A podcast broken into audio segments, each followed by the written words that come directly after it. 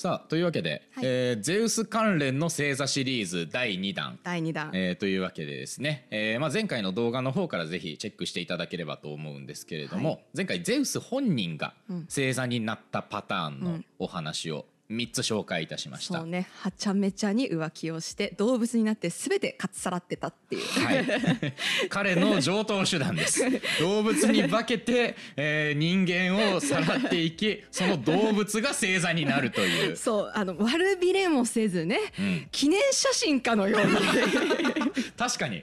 天体に空にデカデカの記念写真貼ってるようなそんな状態ですね。これはエウロパちゃんとの思い出みたいな悪い悪いやっちゃんだからお牛に焼けてるんでしょうね。そう、えーでね前回ゼウス本人を紹介して最後にゼウスから生まれたのが双子座のカストルとポルックスだよというお話ではい。締めさせていただきましたので、はい。えー今回は、えーゼウスの親族シリーズでございます、はい。えーというわけでまず、えー前回も軽くお話をした双子座からはい。見ていきたいと思います、えーこの双子ですね、えーゼウスとレダの間に生まれたという、えーこの間紹介した通りの。卵から生まれたはい、卵から生まれました、えー物語がございまして、はい。えーっとで、えーっと設定のお話もしましたね、うんうん。えー神と人間の間に生まれてしまったので、兄のカストルは、えー人間の血を、うん、お兄ちゃんかな。はい、で弟のポルックスは神の血を受け継いでうんうん。生まれてしまいます、はい。ちなみに双子座の星でいうとこの弟の神であるポルックスの方が明るい星です、あーそうなんですね。はい。お兄ちゃんの人の方がは。はい。うん。ちょっと暗い星になってますね兄の方が。あーお兄ちゃんの方が暗い。そう兄が暗い、で弟が神で明るい、うんうんうん。うん、星になってます、うんはい、なんか差別を感じるわ。しょうがないです。ちょっと光り加減の違う星があったから。そう神の方が光ってるのね。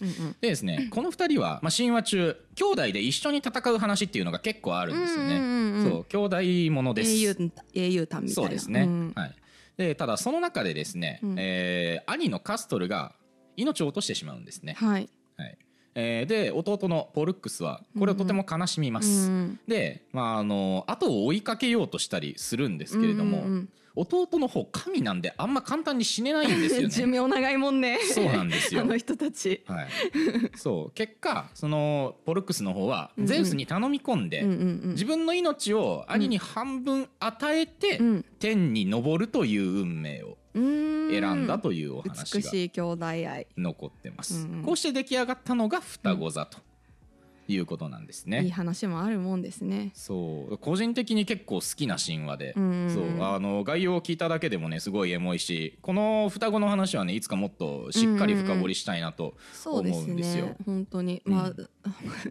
生まれた親がゼウスでなければとても美しい話なんだけどね。でもあの天に上げてくれたのもゼウスだから。あ そう。そそれ？それ。それ？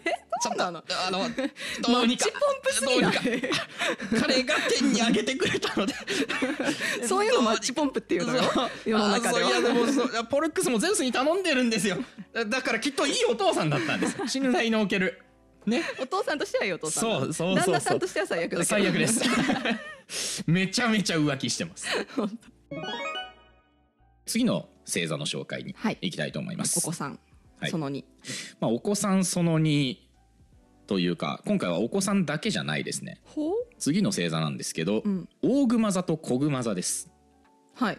はい。前回見ましたね、そうですね。はい。納得のいく形とそうでない形をしていた彼ら。そうです。そう。大体でかい方は納得がいて ちっちゃい方は納得いってないっていう はい。彼らなんですけど、はい。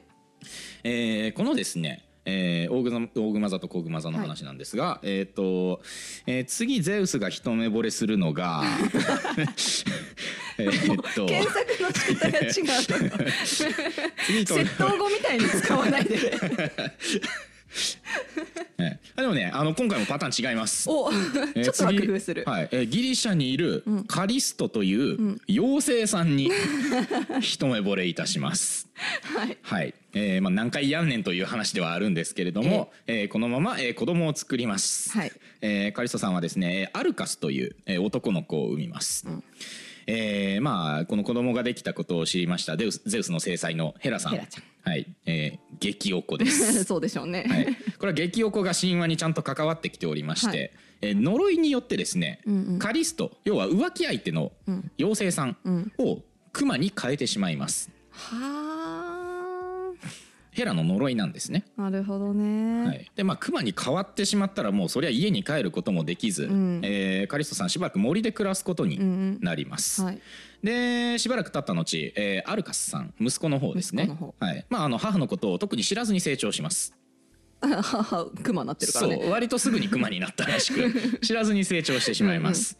であの、まあ、ある日ですね狩りに出かけたアルカスが巨大なクマに出会うんですねえー、もしかしてかわいそうな話？そうこれがお母さんのカリストなんです。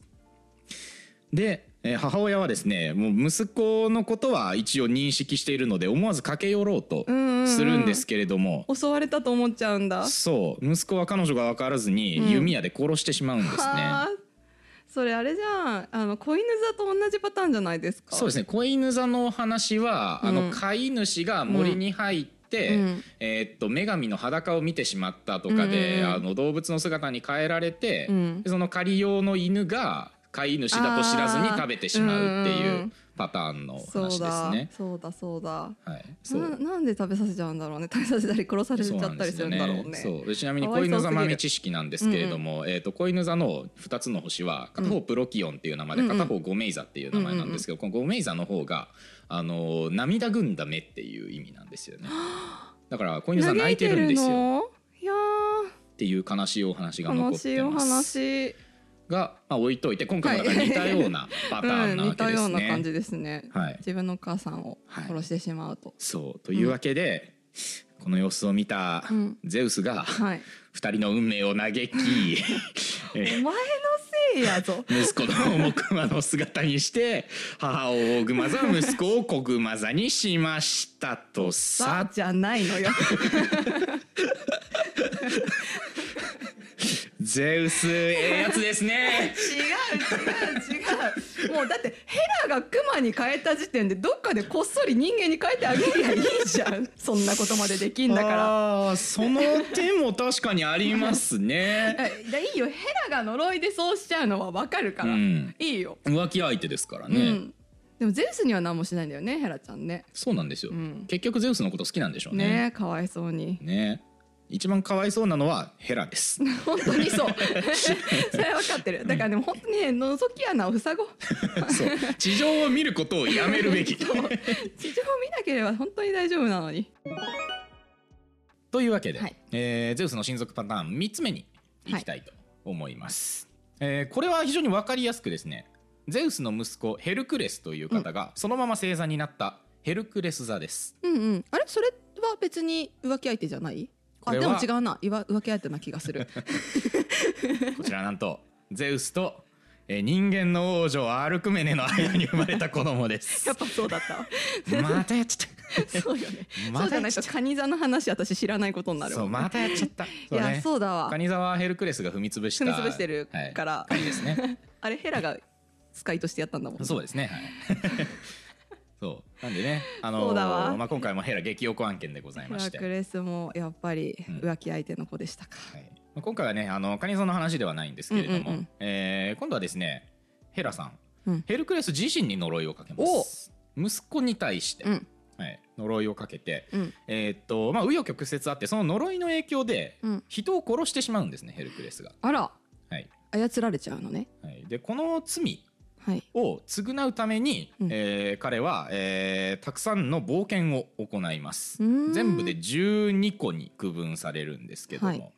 で、えーっと最終的にはその罪を償い切って、まあえーっとまた別の登場人物なんですけど奥さんと平和な生活をねすることになるんですよ。で平和な生活を送っているある日、はい。えーとある、えーっとケンタウルス族ケンタウルス族っていうのが、まあ、ギリシャ神話にいるんですけれども、え頭と胴体が違う人たちですよね。あのみんなはみんな大好きケンタウルスです。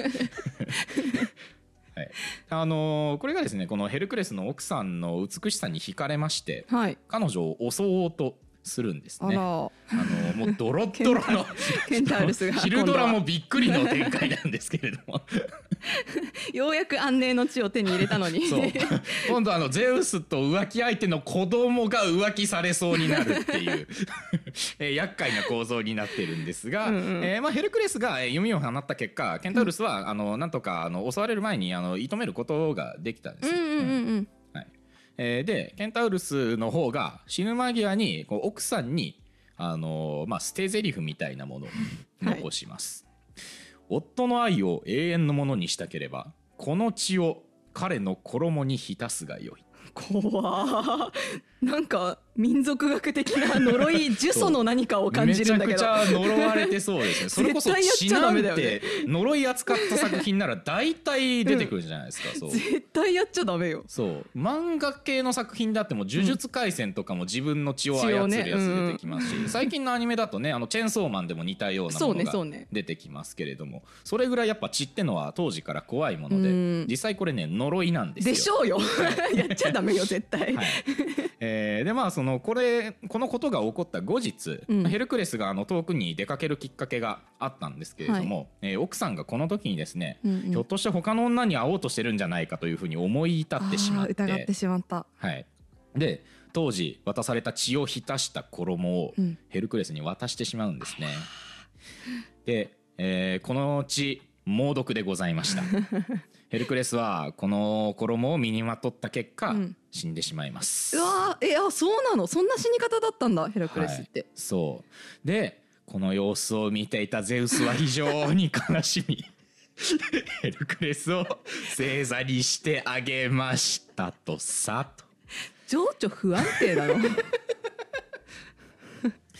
ちょゼウスくんねおかしいのよね 感性が。大好きになってなんか記念写真撮って、うん。で誰かのを悲しんで正座にするっていうパターンそうなんですよ。どどうして？正座にするのもなんか。自分に元凶があるのにちゃんと悲しんで正座に何悲しい。してる。申し訳ないじゃなくて悲しんでるんだよねこの人。学べよと。最終的に悲しむなら学べよというツッコミどころは満載なんですけれども。満載でした、はい。ね、というわけであの前回のゼウス本人3つパターンに対して、うん。まあ、今回はゼウスの子供3つと、まあ、あとうん子熊座のお母さんですね、要うん。はである大熊座について紹介させていただきました。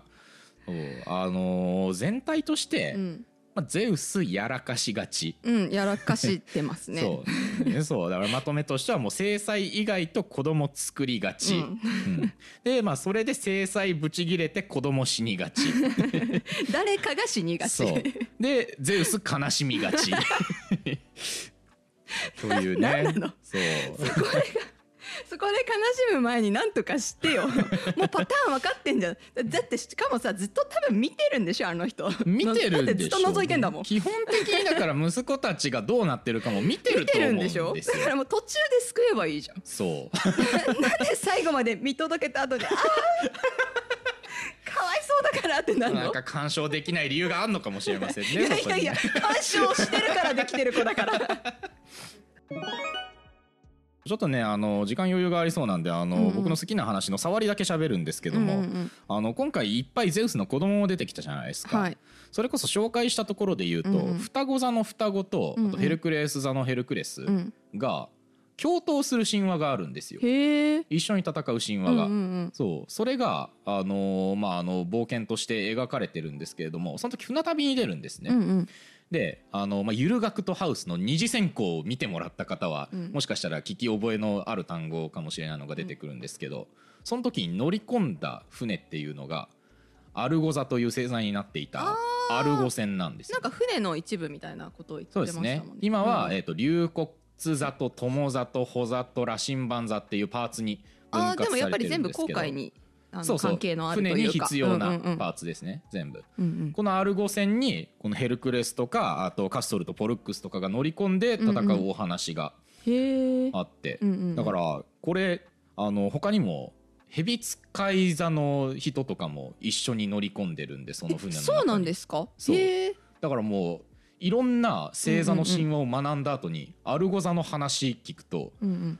ギリシャ神話版アベンジャーズなんですよこれ そう。なんだ。めちゃくちゃいろんなヒーローが同じ作品に登場しているっていう物語を あ読の時むことが仲間だったやつみたいな。そうそうそうそうそう。読むことができるしヘルクレスとカストル・ポルクスは異母兄弟だし。そうよね。そう。衝撃の出会いが そこであったりするのでギリシャ神話ね読み物としてめちゃくちゃ面いやめちゃ白いです。くちゃ面白いですよね、はいなのでその冒険の話とかもねいずれ詳しくお話しできればと思うんですが、そうね。そうこれについてはギリシャ神話のいろんな知識を身につけてからの方が確かに。楽しいので。私ももうちょっと整理してからにしたいです、はい、そう。各ね星座の深掘りとした後にねやっていきたいなと思います。そうね、あ今回の学びはやっぱりねあの、旦那さんがいる場合はこう浮気の穴を塞いでおくっていうことがまあ一番大切というこことですとね。なのではないかしら。はい、あの 愚者は経験に学び賢者は歴史に学ぶと言いますが、あの賢い皆さんはゼウスに学んで決して浮気はしないようにはい。心がけましょうということで、今回の学びとさせていただきたいと思います、